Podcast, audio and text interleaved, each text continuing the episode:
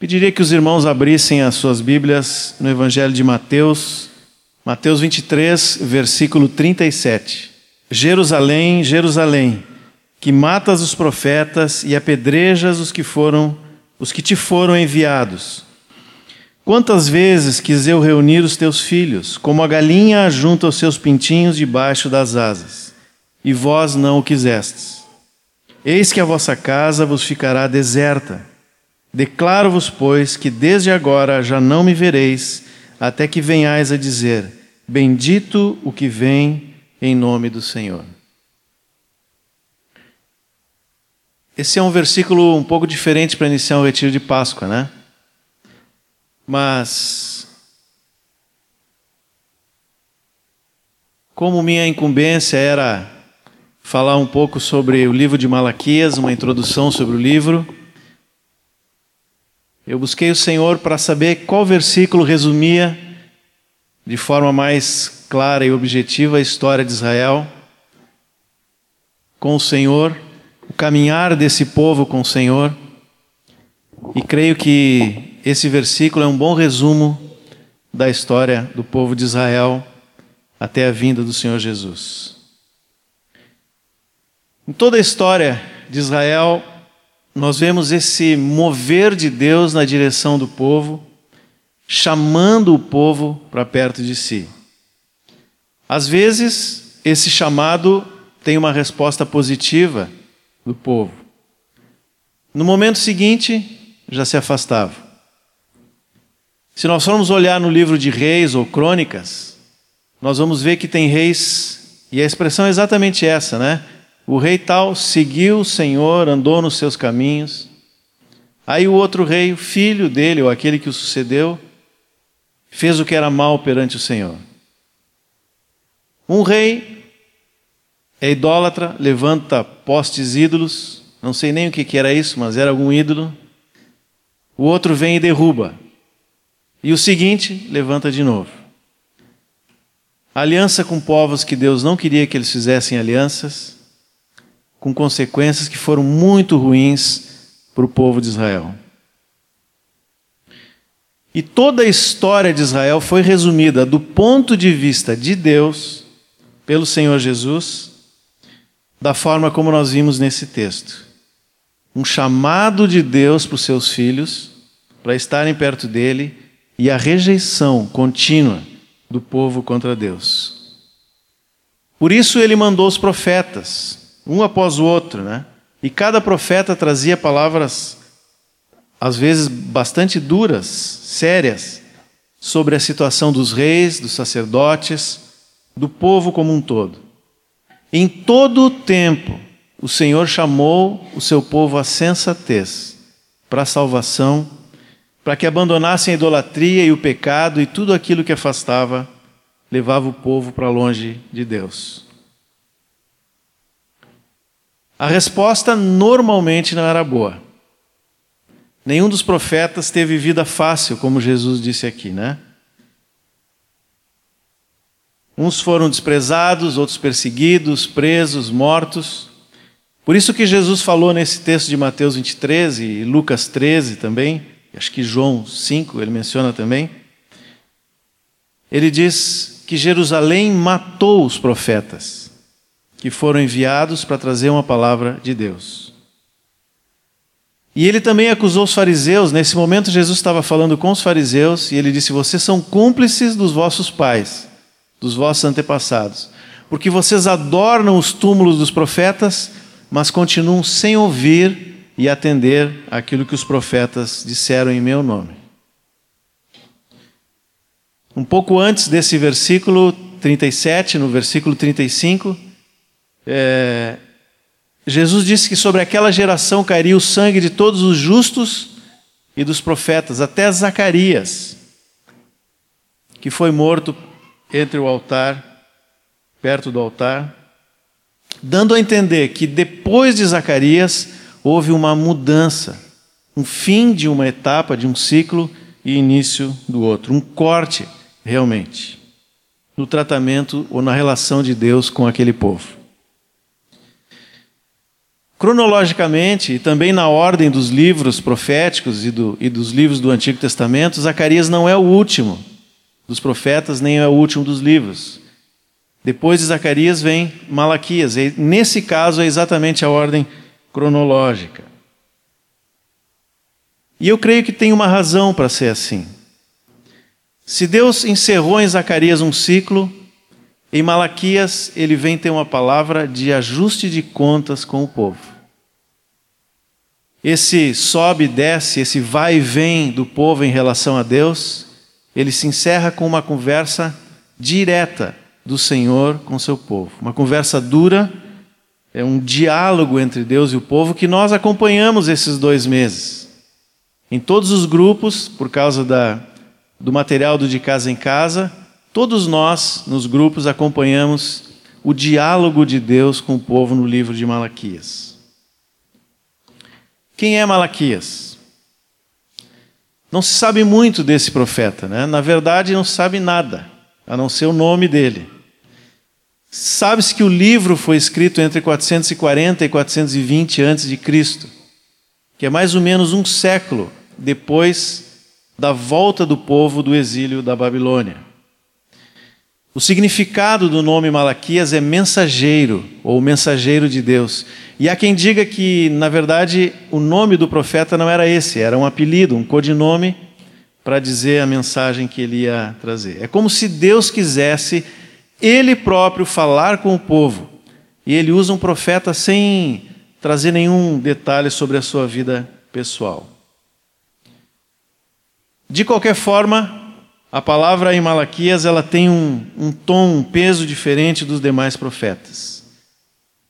Como eu disse, é como se Deus tivesse encerrado em Zacarias as tentativas de ajustar coisas específicas, de acertar isto, de acertar aquilo, de acertar a idolatria aqui, esse problema ali. Quando ele chega em Malaquias, ele põe todas as coisas sobre a mesa, um acerto de contas, e mostra para o povo a verdadeira razão do seu pecado, do afastamento deles, faz uma advertência final e um último chamamento do povo para si. E ao mesmo tempo anuncia a nova fase que vem. É como um pai que, depois de todo ensino, exortação e disciplina, agora ele chama o filho para uma conversa mais séria, olho no olho, banquinho na frente. Senta aqui que eu vou falar contigo. E diz para o filho: Olha, cuidado, porque daqui para frente, se tu não retornares, é um caminho sem volta. Por isso, no final dessa conversa de pai para filho, apesar de toda a dureza dos termos que Deus usa, e nós vamos ver alguns deles nesses dias, há de novo um chamado de Deus para os seus filhos. A palavra-chave desse livro é conversão, ou tornar, voltar. E os versículos-chave estão no capítulo 3, versículos 6 e 7 do livro de Malaquias, que diz assim: Malaquias 3, versículos 6 e 7. Vocês podem até ficar com o livro de Malaquias aberto aí, que nós vamos voltar várias vezes a ele.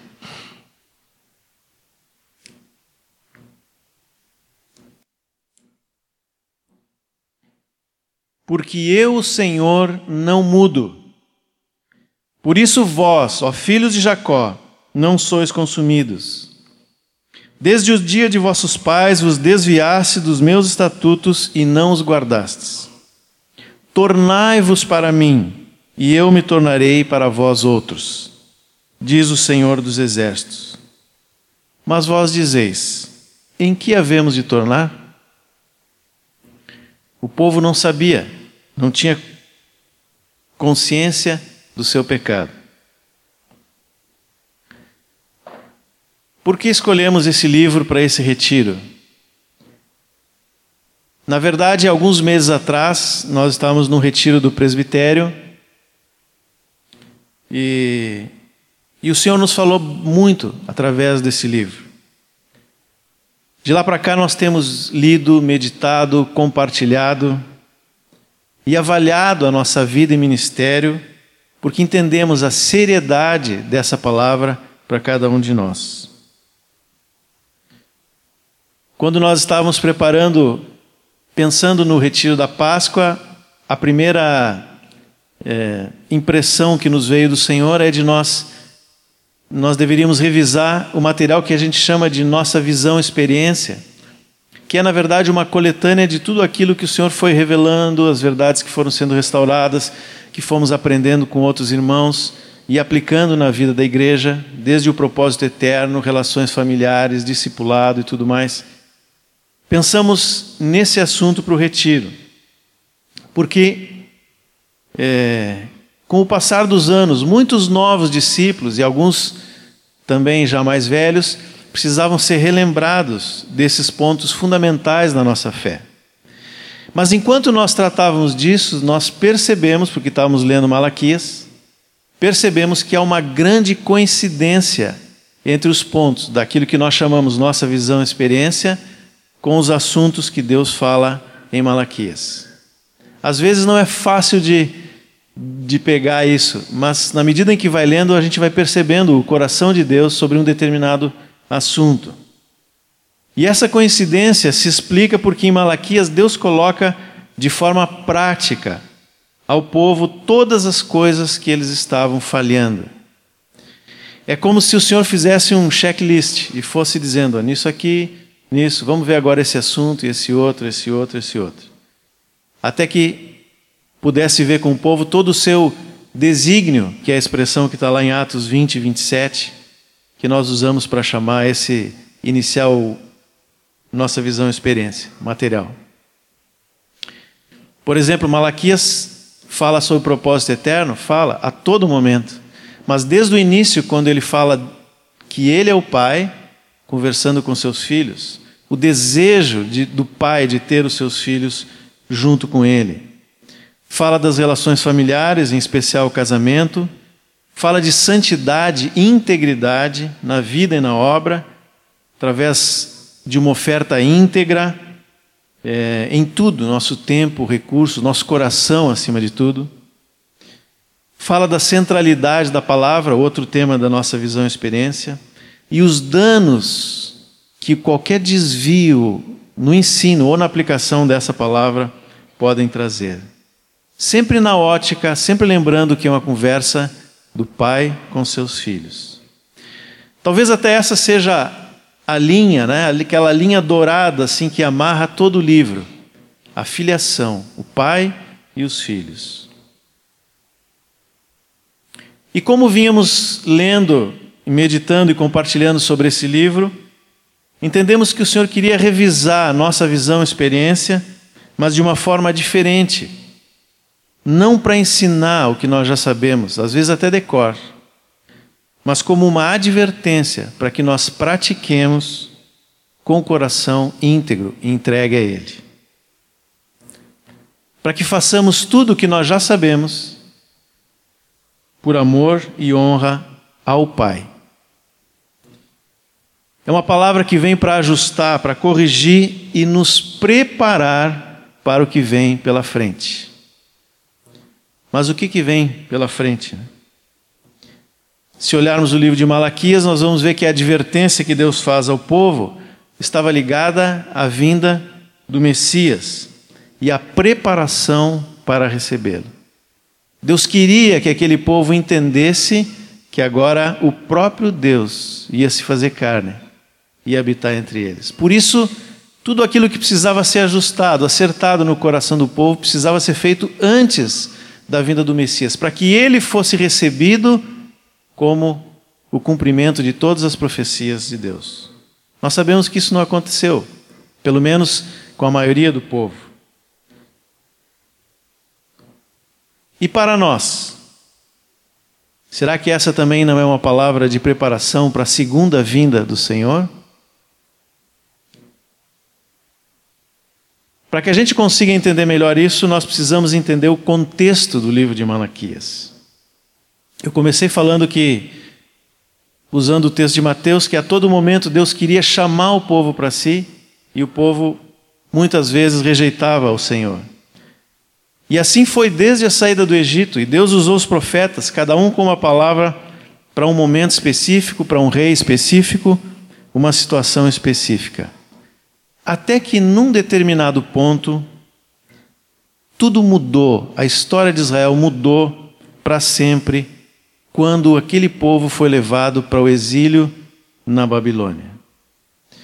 Depois de muitas gerações de juízes e de reis que fizeram o que era mal aos olhos do Senhor, depois de séculos de idolatria arraigada no coração do povo, Deus, o Pai, faz um movimento radical e permite que seu povo vá para o cativeiro na Babilônia. A Babilônia era o centro do poder econômico, militar, científico e o centro da idolatria naquele tempo. Pois Deus pega aquele povo idólatra, que dizia com seus lábios que amava a Deus, mas que no coração era idólatra, e diz: então agora vocês vão conhecer o que é idolatria. Até que vocês desejem voltar para mim. Parece estranho, né? Mas é muito mais do que um castigo, o exílio era disciplina para a salvação. A maioria dos profetas que nós temos no Antigo Testamento é, e os livros que eles escreveram são anteriores a esse período. Praticamente todos, né? Isaías, Jeremias, Oséias, Joel, Amós, Obadias, Jonas, Miqueias, Naum, Abacuque e Sofonias. Todos esses são anteriores ao exílio. Mais o livro de Lamentações, doze livros dos profetas. E alguns desses profetas avisaram o povo que se eles não se arrependessem, eles seriam retirados da terra da terra prometida e entregues à escravidão de um outro povo, como consequência da idolatria e tudo mais. Jeremias talvez tenha sido o que mais alertou isso e foi um dos mais perseguidos, né? Sua palavra não foi aceita pelo povo que continuou fazendo o que era o que Deus não queria e foi levado para o exílio. Mas Jeremias também disse que assim como o povo ia para o exílio, ele voltaria e para demonstrar isso e para dizer como ele confiava nessa palavra de Deus, ele comprou um terreno. Fez a escritura de um terreno e disse: Olha, está aqui a prova. Ninguém que diz que o povo vai ser levado compra um terreno naquele lugar que vai ficar abandonado, né? Mas como prova, eu comprei um terreno e vou deixar para os meus descendentes, porque se essa geração se perder na Babilônia, os descendentes voltarão para a terra prometida. Daniel, que foi um dos, dos dois profetas que profetizaram durante o período do, do exílio, Daniel e Ezequiel, Daniel também compreendeu isso da parte de Deus, de que o povo que foi levado para o exílio voltaria depois de 70 anos. Mas Deus mostrou para Daniel de uma forma diferente, através de uma visão de quatro animais. O primeiro deles o leão, que representa Nabucodonosor e a Babilônia, o, o, império, o reinado de Nabucodonosor, que foi o primeiro que conquistou aquela região da forma como, como eles fizeram e retiraram todo o povo e levaram para a Babilônia. Esse é o leão. Alguns anos atrás, é, eu fui num museu nos Estados Unidos e vi um pedaço desse muro da Babilônia. É interessante que nos tijolos tem a marca do leão, realmente. Depois dos babilônios vieram os medo-persas, Império Medo-Persa, o segundo animal da visão de Daniel, o urso. E nesse tempo, mais ou menos no início desse segundo período, é que Deus começa a trazer o seu povo de volta para Jerusalém.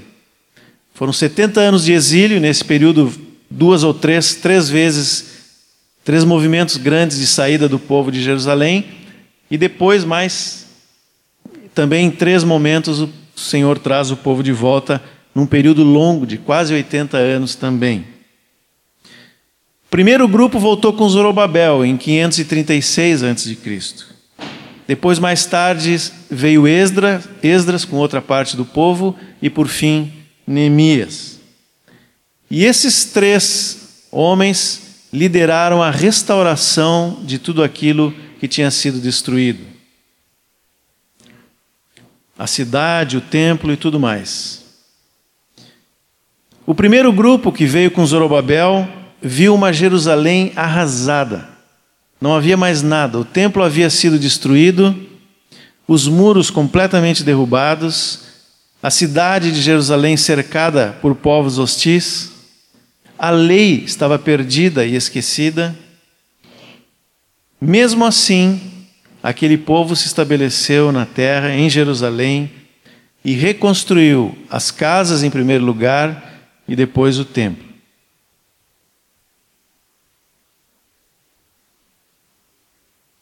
Na volta do exílio, nós temos três profetas: Ageu, Zacarias e Malaquias. Ageu e Zacarias profetizaram logo no início desse retorno, período de Zorobabel. Ou seja, quando tudo ainda estava em processo de restauração. Nesse primeiro período de Zorobabel, é, a terra foi retomada pelos judeus, as casas reconstruídas, as famílias foram restauradas, foram refeitas, o templo foi reconstruído, a religião foi recuperada, ou seja, o serviço dos levitas, os sacrifícios, os turnos, tudo aquilo que envolvia o judaísmo foi refeito. As festas, a começar pela Páscoa, todas as outras festas também voltaram a ser é, comemoradas no tempo adequado em cada ano. Mais tarde veio Esdras, e Esdras foi aquele que restaurou a, a, a importância, a centralidade da palavra no meio do povo e da vida do povo.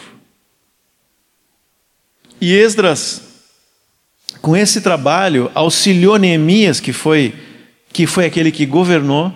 Esdras era sacerdote, Neemias aquele que governou o povo. E foi ajudado pelo trabalho de Esdras de retorno, recuperação da palavra, porque Neemias foi ajustando coisa por coisa na vida daquele povo. Neemias fez a separação de tudo aquilo que era mistura ou impureza, especialmente nas relações com os povos estrangeiros. E por fim, ainda no seu governo, foram reconstruídos os muros, fechando qualquer brecha sobre a cidade. Quando foi feita a reconstrução dos muros, quando foi concluída, nós podemos dizer que ali o exílio tinha acabado. Os judeus tinham voltado para sua terra, tinham de volta sua religião, suas casas e famílias restauradas, festas, sacrifícios, tudo o que havia antes do exílio estava de novo ali em Jerusalém. E estavam protegidos dos inimigos por causa dos muros, que agora eram uma proteção para aquele povo. Ou seja, tudo o que Deus podia fazer em termos de restauração do povo e da religião foi feito. Porém,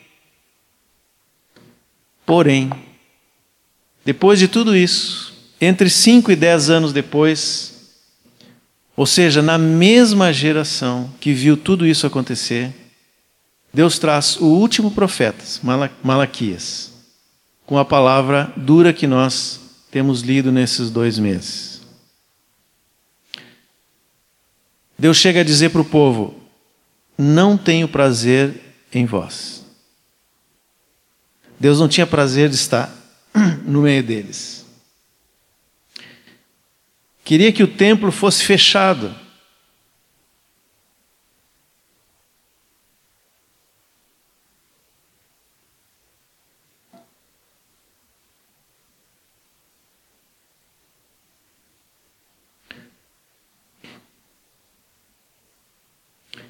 para não receber sacrifícios impuros e não ter comunhão com aquele povo. Ele chega a fazer uma declaração que é assustadora no capítulo 2.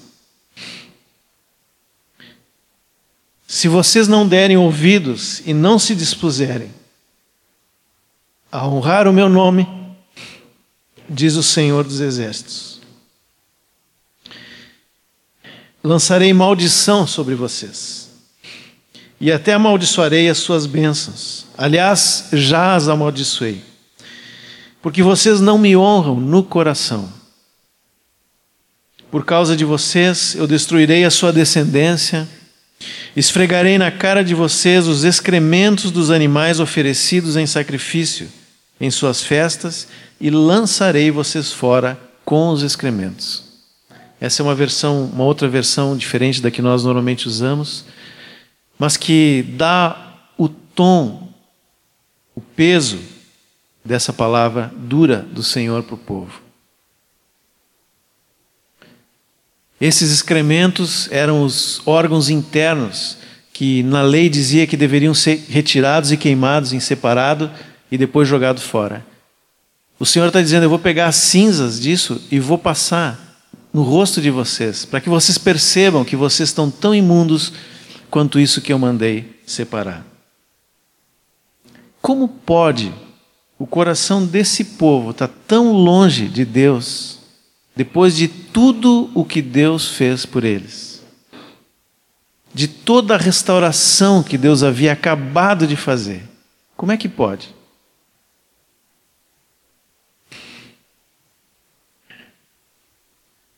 A minha incumbência era trazer essa visão geral e o contexto do livro como introdução. Mas ao rever o livro, os livros dos profetas antes e depois do exílio, lendo Malaquias tantas vezes, depois de examinar de novo a cronologia, algo começou a me inquietar. E eu perguntei para o Senhor: o que tu queres nos dizer hoje com esse livro? E eu creio que aos poucos Deus foi me mostrando o peso dessa palavra, para todos nós, na verdade, nós temos compartilhado isso, tanto para aquela época quanto para o nosso tempo.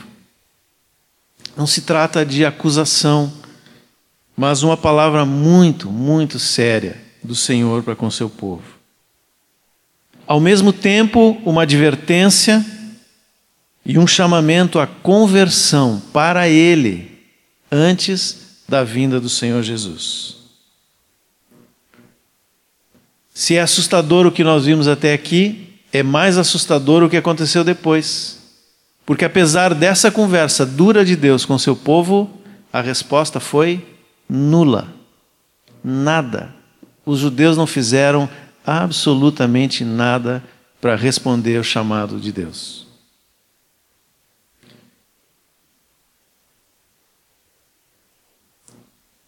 Claro que certamente algumas pessoas estavam com o coração rendido ao Senhor, mas de uma forma geral, o povo respondeu negativamente, ou seja, não converteu o seu coração a Deus. E a partir daí, Deus faz exatamente a mesma coisa. Ele fica em silêncio por 400 anos. Nós não vemos nada, nenhum movimento de Deus em relação ao povo. Mas em Jerusalém, tudo continuava igual. Todo dia o sacerdote entrava no templo, fazia o sacrifício, de manhã e outra tarde. Os pães da proposição eram trocados no tempo certo.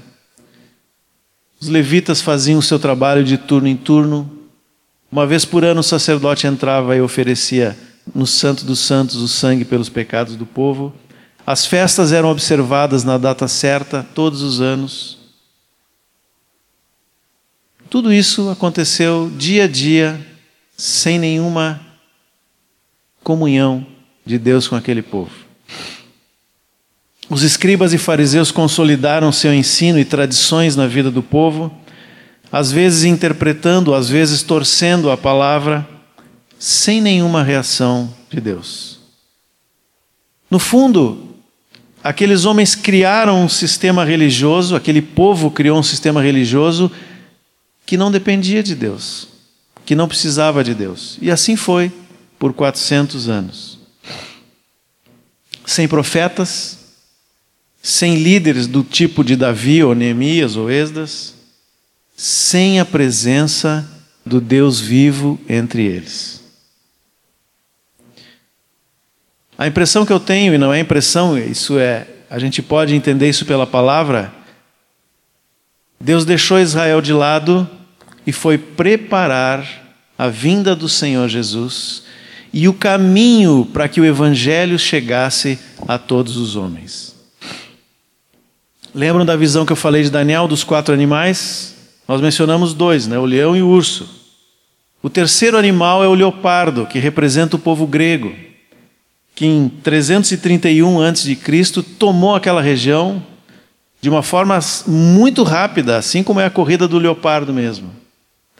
E junto com os gregos veio a língua, o seu idioma, o idioma grego, que se espalhou por todo o que nós chamamos de Oriente Médio hoje, hoje Ásia Menor, Palestina, Norte da África.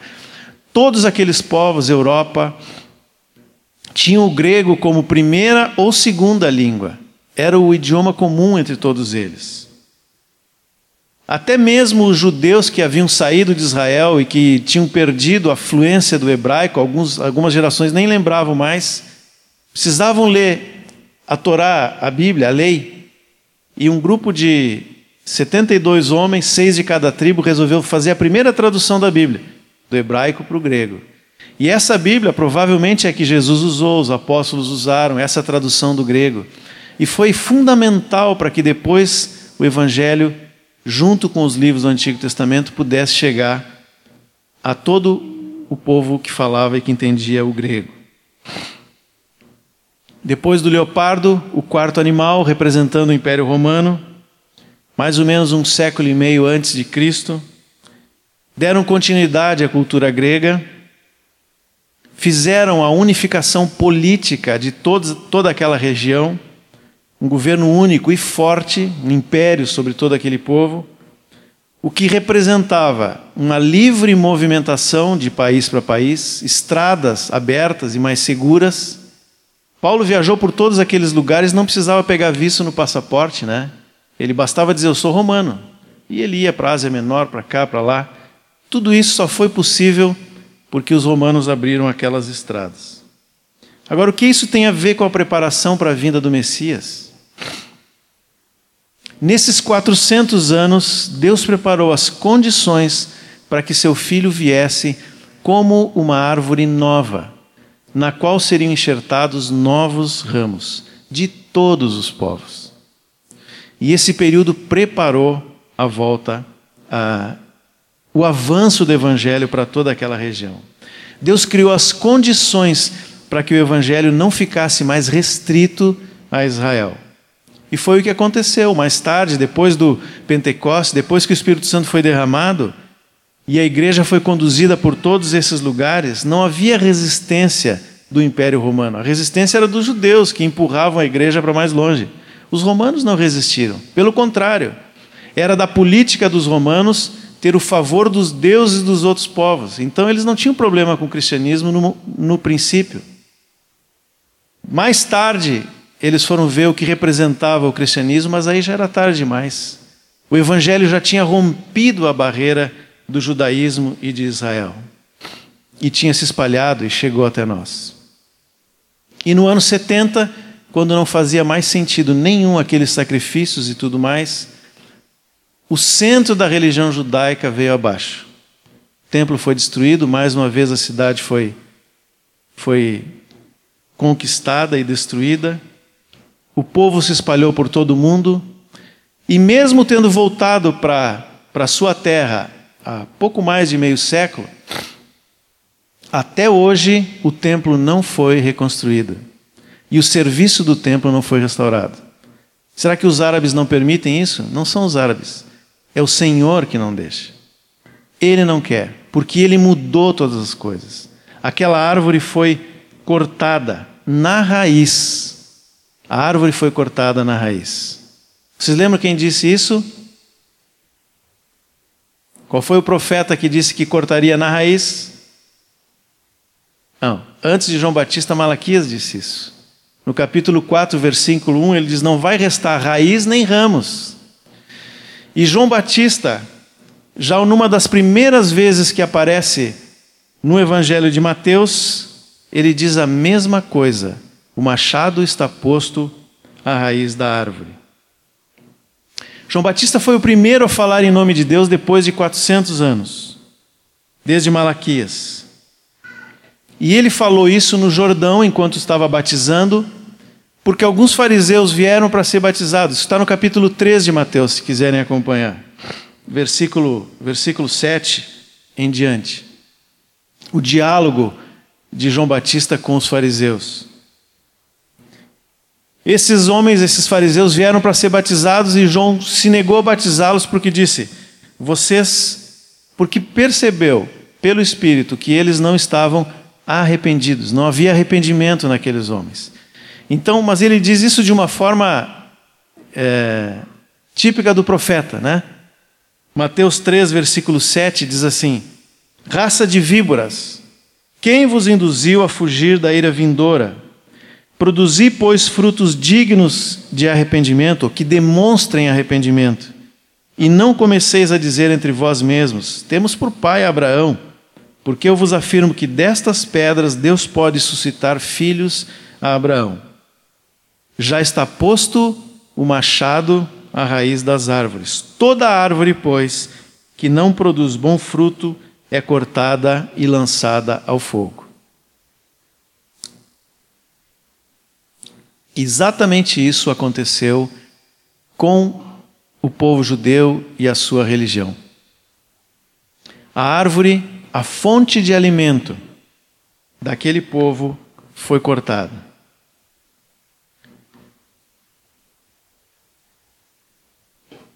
Mas João continua falando. Versículo 11, ele diz assim: Eu vos batizo com água para arrependimento para quem que ele está falando? Para os fariseus? Não, né? Os fariseus ficaram de lado agora. Eu imagino João se virando e olhando para aqueles que vinham com o coração sincero, arrependido, esperando pelo Messias. E ele diz: Eu vos batizo com água para arrependimento. Mas aquele que vem depois de mim é mais poderoso do que eu, cujas sandálias não sou digno de, de levar. Ele vos batizará com Espírito Santo e com fogo. Agora preste atenção porque a primeira parte foi para os judeus. Mas João diz algo que eu creio que é para o nosso tempo. A sua pá ele a tem na mão e limpará completamente a sua eira. Recolherá o seu trigo no celeiro, mas queimará a palha em fogo inextinguível. Lembram da parábola do trigo e do joio? É isso que João Batista está dizendo. No fim dos tempos, o Senhor vai separar o trigo para ele o joio ou a palha para o fogo. A profecia de João quanto a Israel se cumpriu totalmente. Antes de Malaquias, Deus cortava os ramos. Uma situação aqui, um rei ali, outro lá, até que toda a árvore foi cortada pela raiz e lançada ao fogo. Aliás, o texto que o Jimmy leu hoje de Isaías 53 diz que Jesus nasceu como raiz de uma terra seca, né? Exatamente assim veio Jesus. Paulo fala a mesma coisa desse corte. Em Romanos 11, ele diz assim, falando para aqueles irmãos em Roma, sobre a situação que eles estavam, ele diz: Olha, é, Romanos 11, 19: Alguns ramos foram quebrados para que eu fosse enxertado. Bem, pela sua incredulidade foram quebrados Tu, porém, mediante a fé, estás firme. Não te ensoberbeces, mas teme. Porque se Deus não poupou os ramos naturais, também não te poupará. Considerai, pois, a bondade e a severidade de Deus. Para com os que caíram, severidade, mas para contigo, bondade de Deus. Se nela permaneceres, doutra sorte também tu serás cortado. Outra palavra forte, né? Como a de Malaquias. Considerai a bondade de Deus, é o que Paulo fala para os romanos, para nós. Que bondade de Deus. Às vezes eu fico pensando que nos nossos dias, a igreja, de um modo geral, não estou especificando nem pensando em ninguém, nem nada, mas de um modo geral, me parece às vezes que a igreja de hoje repete a história de Israel naquele período de Malaquias. Se nós pensarmos que Roma foi a sequência de Babilônia, né, e realmente foi o centro de poder econômico, militar e idólatra, nós podemos dizer que lá pelo século 13 e 4 a igreja foi para o exílio em Roma e ficou exilada lá até o fim da Idade Média num sistema idólatra que nós conhecemos. Até que 500 anos atrás, exatamente nesse ano, 500 anos atrás, Deus começa a restaurar todas as coisas. Vem a reforma. A reforma não restaurou tudo, restaurou uma grande parte, importantíssima, mas faltou algumas coisas. E depois Deus foi trazendo avivamentos aqui e ali, mudanças pontuais. A palavra foi sendo restaurada, as verdades da palavra, a doutrina dos apóstolos foi sendo restaurada século após século. Chegamos no século XIX, vem os grandes avivamentos, início do século XX, isso chega nas Américas.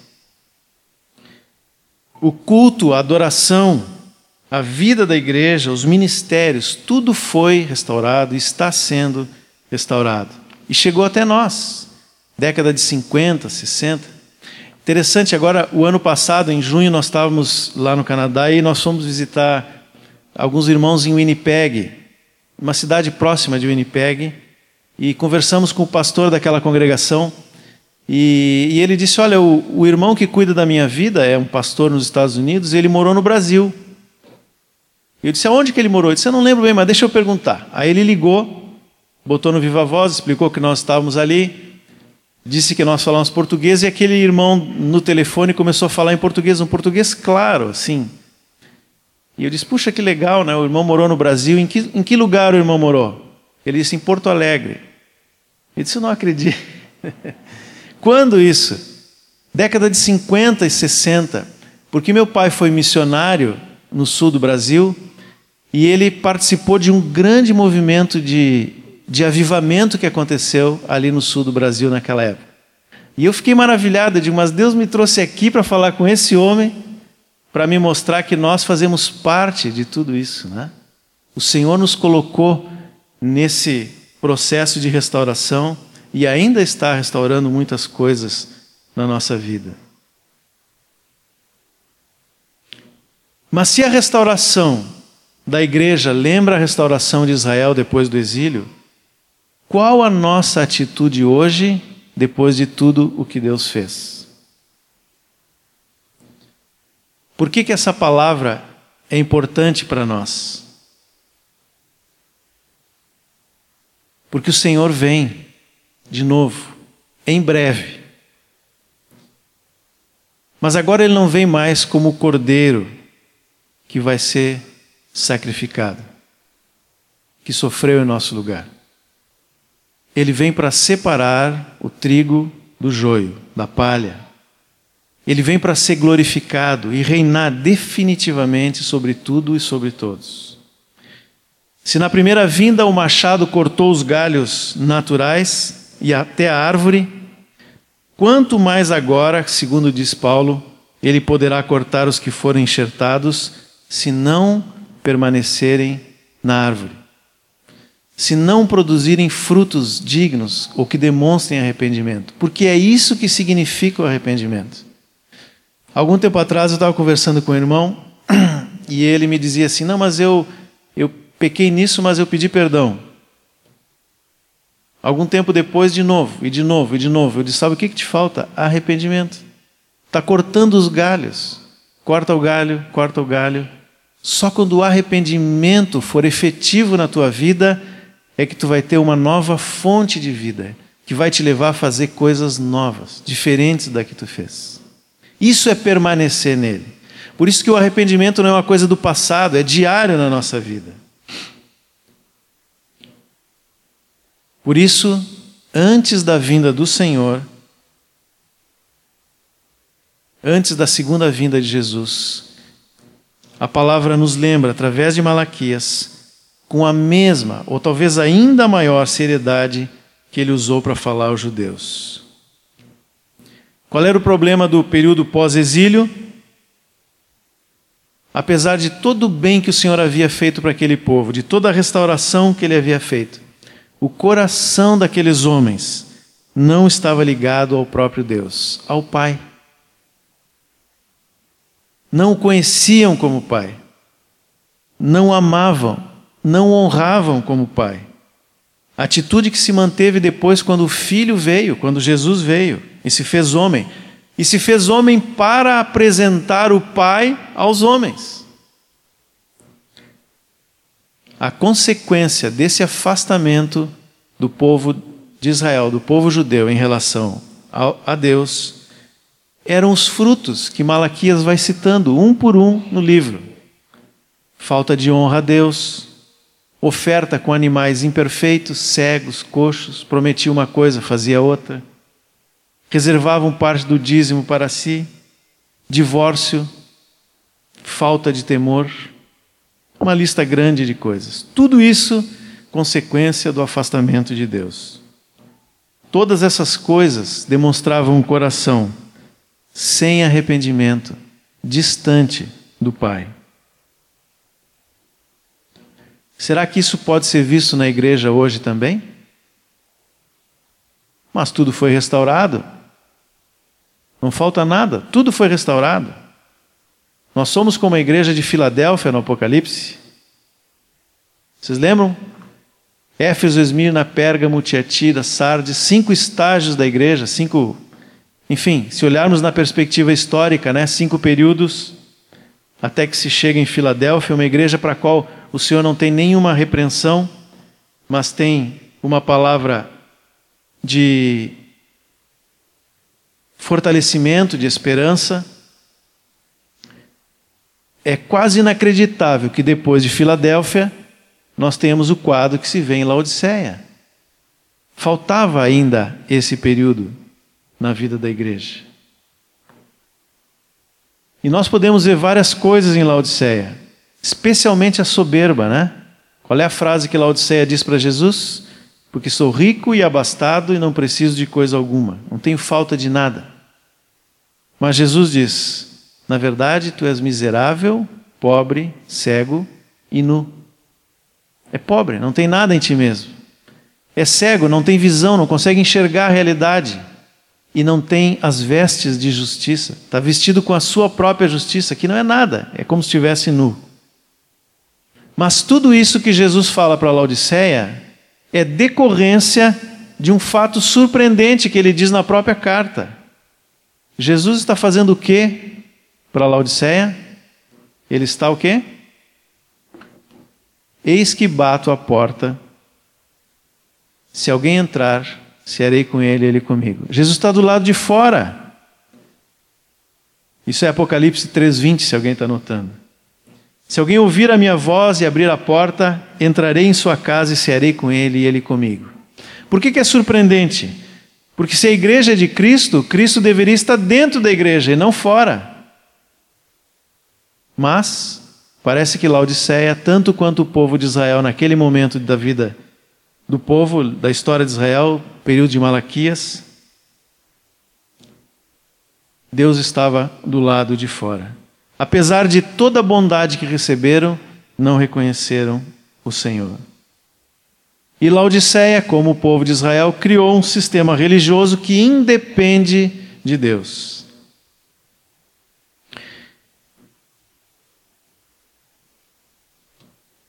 Sabe que essa palavra dita para Laodiceia poderia ter sido dito para o povo de Israel em Malaquias. Era assim que Deus estava.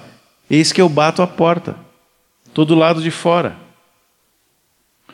Na época de Malaquias, os judeus estabeleceram um sistema religioso que não precisava de Deus. Assim também Laodiceia. Mas, tanto lá em Malaquias quanto aqui em Apocalipse, a última palavra de Deus é um chamado para o Pai. O que, que Jesus disse para Laodiceia? Ao vencedor dar-lhe a sentar-se comigo no meu trono, assim como também eu venci e me sentei com meu Pai no seu trono. Antes da segunda e definitiva vinda do Senhor, Deus está de novo nos chamando para Ele não para uma religião, não para tradições, não para qualquer outra coisa, porque nada tem valor sem Ele.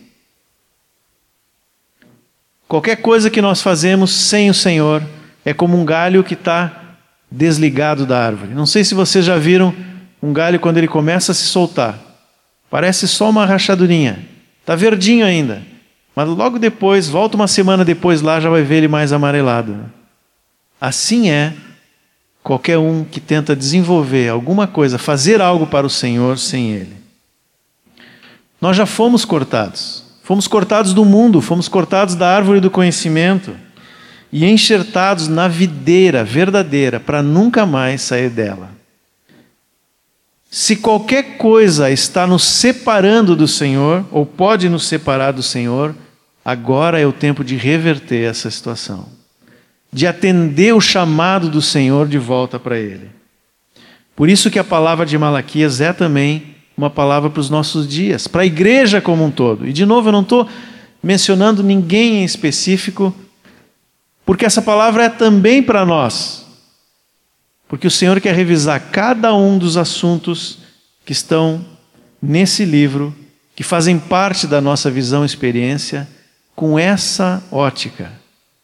Nós precisamos permanecer nele e ajustar todas as coisas na nossa vida. No fundo, essa exortação e o chamado do Pai é para os seus filhos, para que permaneçam com Ele. Eu estava lembrando outro dia dos nossos últimos, de irmãos que vieram aqui nos últimos anos. Lembrei primeiro do Samuel Farias, dois anos atrás, na Páscoa também. Lembram que Samuel ministrou sobre as cartas de Apocalipse? Uma palavra, até saiu no corpo vivo, né? Cartas do Senhor à igreja. Chamamento de volta ao primeiro amor. Depois o Ediléu veio e nos disse: Olha, nós precisamos voltar à simplicidade da vida da igreja na casa, aonde a vida do Senhor se manifesta de um para o outro, onde há edificação, onde há multiplicação de vida, onde Ele é glorificado, onde Ele é exaltado. E no ano passado, o Vitor Rodrigues falando primeiro aos pastores, no retiro aqui dos pastores, depois para toda a congregação, voltou de novo a essa palavra, dizendo: Não importa o que fazemos, se nós não tivermos o primeiro amor, não vale nada. Nós temos trabalhado como congregação para ajustar nossa forma de reunir, nosso testemunho, discipulado, para que tudo que façamos seja feito segundo o único e válido modelo que é Cristo. Mas eu creio que Deus quer nos levar a um passo adiante, quer tratar da nossa relação com Ele, como Pai, como Senhor, como única fonte de vida celestial e eterna, porque era precisamente isso que faltava no povo de Israel no período de Malaquias.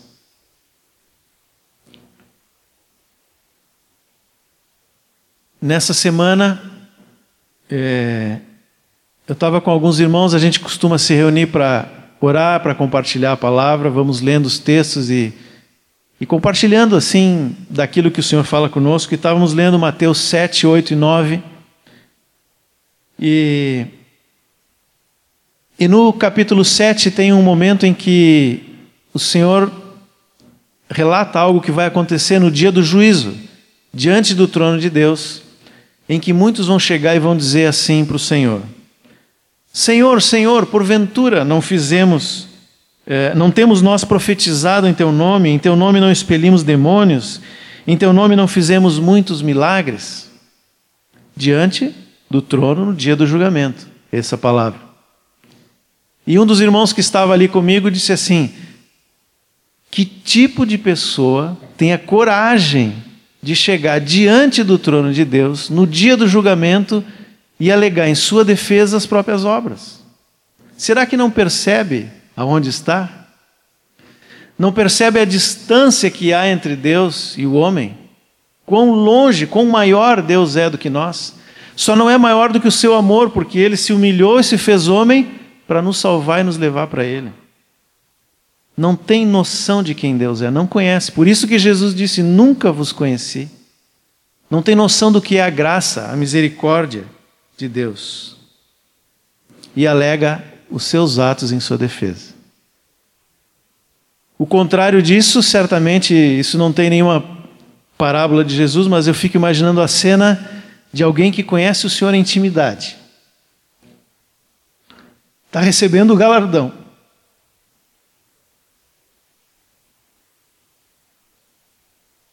sem entender E pergunta para o Senhor: por quê? Por que essa coroa? Por que esse galardão se eu não fiz nada? Tudo que eu fiz foi movido por ti. Tudo que há de frutífero na minha vida é fruto do teu Espírito Santo. Por que um galardão? Eu não mereço. Tu é que é digno de toda a glória.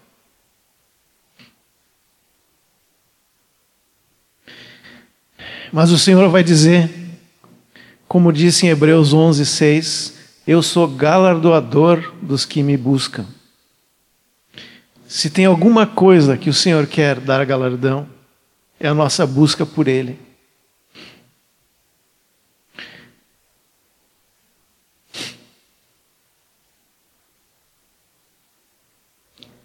A continuidade desse texto, Mateus 9, Jesus está falando com. é interpelado pelos discípulos de João Batista, alguns que não fizeram o que os primeiros fizeram, né? João disse: sigam o cordeiro. E eles ficaram com João. Depois estavam com a cabeça cheia de complicações, né? E foram para Jesus e perguntaram: por que nós jejuamos e os discípulos dos fariseus jejuam, mas os teus discípulos não jejuam? Isso está lá no capítulo 9, versículos 14 e 15. E aí Jesus diz uma coisa interessante, surpreendente, que o outro irmão que estava comigo também disse: Eu não entendo essa palavra, né? Jesus diz assim: ó, no dia do luto eles vão jejuar. Agora, o que é luto? Luto é tristeza, é saudade, às vezes até desespero, humanamente falando, né? O que significa o luto. É um sentimento tão profundo de falta daquela pessoa que não está mais ali, que aquele que continuou vivo não tem vontade de fazer mais nada. Tudo fica em segundo plano.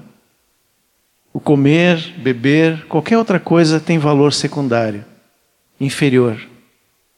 Aquela pessoa que eu não tenho mais. Mesmo depois de muito tempo após a morte, ainda vem aquela sensação de perda, de vazio, de tristeza. Quem está de luto daria tudo que tem para ter de volta aquela pessoa que ele ama, que se foi. Talvez Pedro tenha lembrado disso no sábado, né? Depois da crucificação. Não apenas porque perdeu o seu mestre, mas porque o negou na hora mais difícil. Estava lá o Pedro de luto, triste. Daria tudo para ter Jesus de volta. E aí no domingo de manhã, vem algumas mulheres e dizem: Jesus está vivo. E Lucas 24, se eu não estou enganado, diz que os discípulos olharam para aquelas mulheres e disseram: elas estão, estão delirando. É a expressão que está lá em Lucas 24. Menos Pedro. Diz assim: Pedro, porém, correu para o sepulcro. Tal era o desejo de Pedro de ver novamente o Senhor Jesus. Irmãos, quando nós jejuamos, quando nós oramos, quando nós lemos a palavra, o que que nos motiva?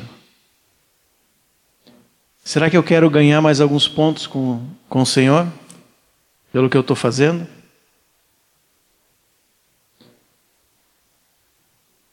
Ou ser mais espiritual? Ter mais conhecimento?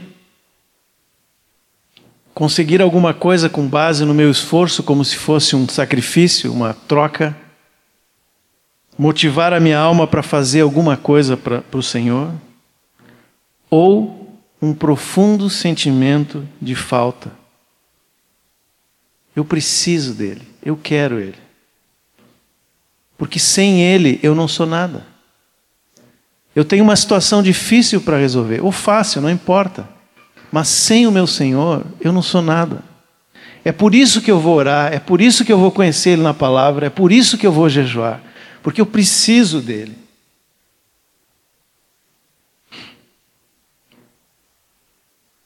Quando eu era criança, eu lembro que uma das palavras mais repetidas e ministradas era sobre a vinda do Senhor.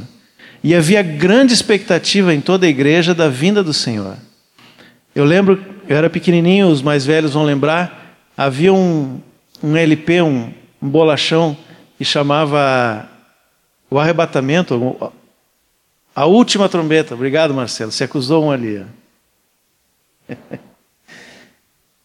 e eu era criança e ouvia aquela história muitas vezes, e a minha expectativa é quando que isso vai acontecer? Quando que o Senhor vai voltar para me buscar? Mas parece que hoje isso se perdeu na igreja, de um modo geral. Parece que nós não temos a expectativa de que o Senhor volte. Às vezes parece, alguém está dizendo alguma coisa e parece que na sequência ele vai dizer assim: não, mas Jesus precisa demorar um pouquinho mais, porque eu preciso fazer isso ou aquilo, né? Claro que a pessoa não diz isso porque é, conscientemente há um filtro. Mas e no coração?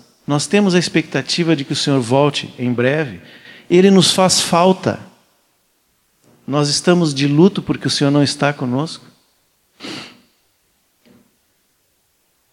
A oração, a leitura da palavra, o jejum serão mais efetivos quando forem motivados por uma sincera e ardente busca pelo Senhor.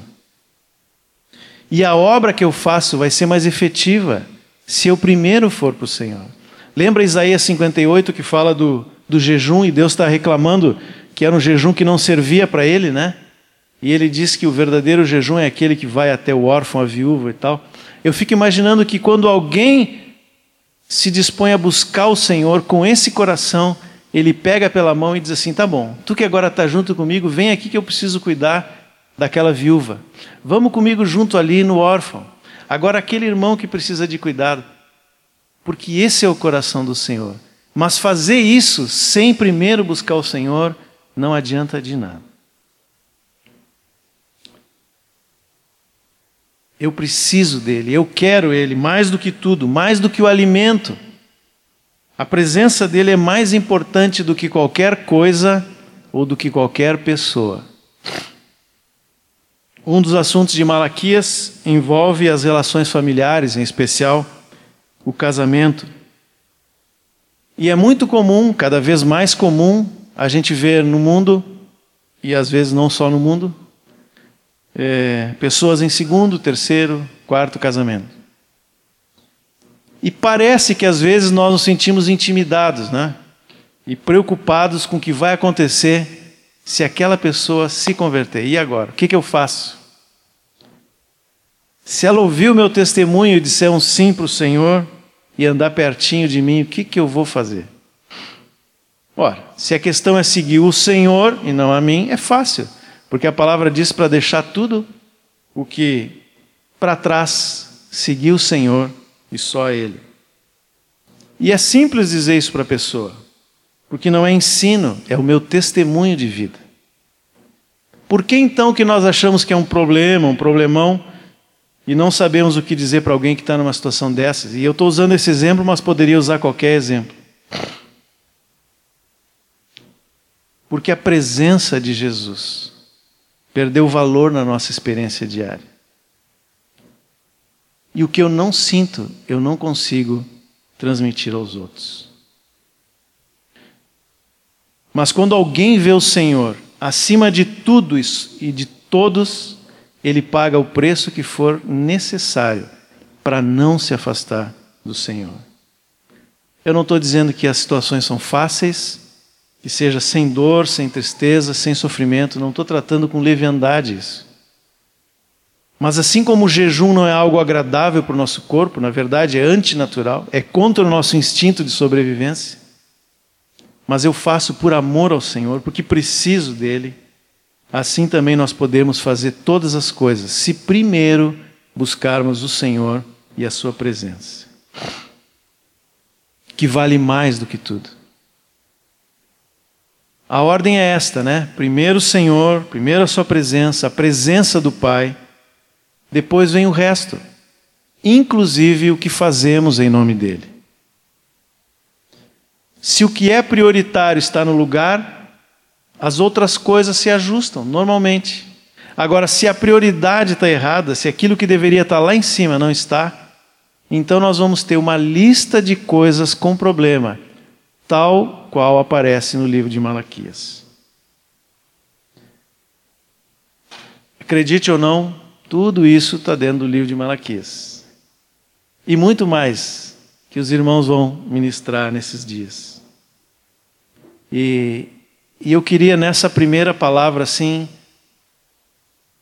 abrir o caminho para que o nosso coração possa receber bem a palavra do Senhor. Eu repito o que eu disse no início, não se trata de acusação, muito pelo contrário. O livro de Malaquias termina com um chamamento de retorno para o Pai.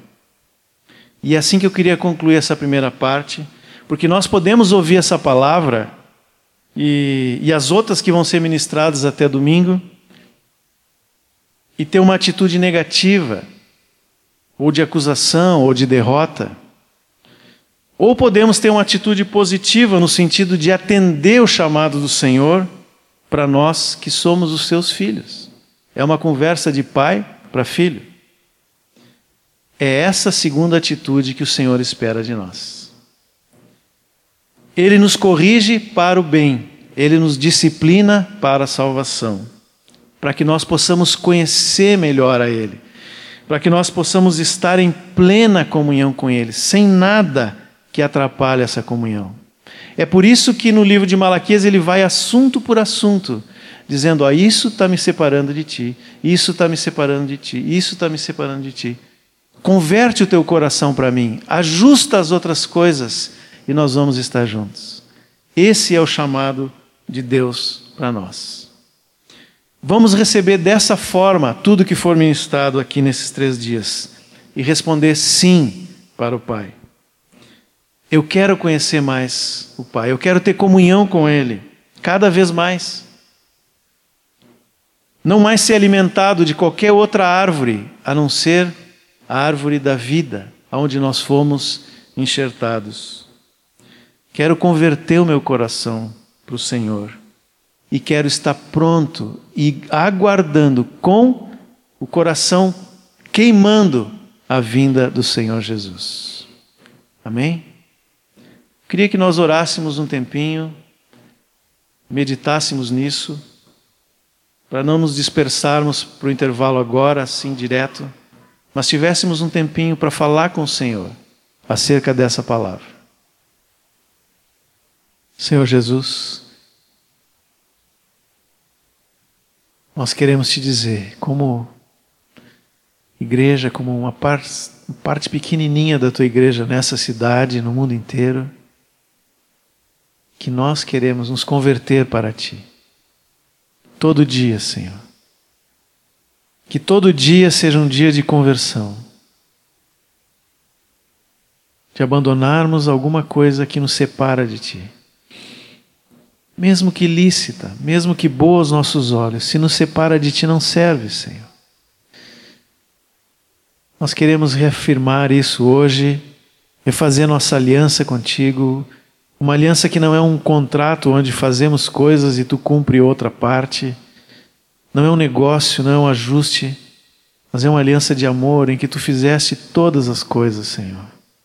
Nós agora queremos andar contigo sobre toda a tua obra, andar na graça, andar no poder e na autoridade do teu nome, Senhor. Uma expectativa diária e ardente da tua vinda. E enquanto tu não vier, Senhor, nós queremos viver cada dia, todos os dias, 100% para ti. Só o teu Espírito Santo, Senhor, pode revelar a cada um de nós o que nos separa de ti. Revela para mim, Senhor. Revela para cada um dos meus irmãos. Limpa a nossa vida com aquela paz, Senhor, que separa o que é palha Deixa que em nós fique apenas o trigo, Senhor, aquele trigo que um dia morreu e produziu muito fruto. A tua vida é a única coisa que pode ficar em nós, Senhor. Que nesses dois ou três dias aqui de retiro, essa seja a tônica de cada palavra, Senhor. Nós vamos ver coisas práticas, mas não nos deixa esquecer do teu chamamento. Em nome de Jesus. Amém.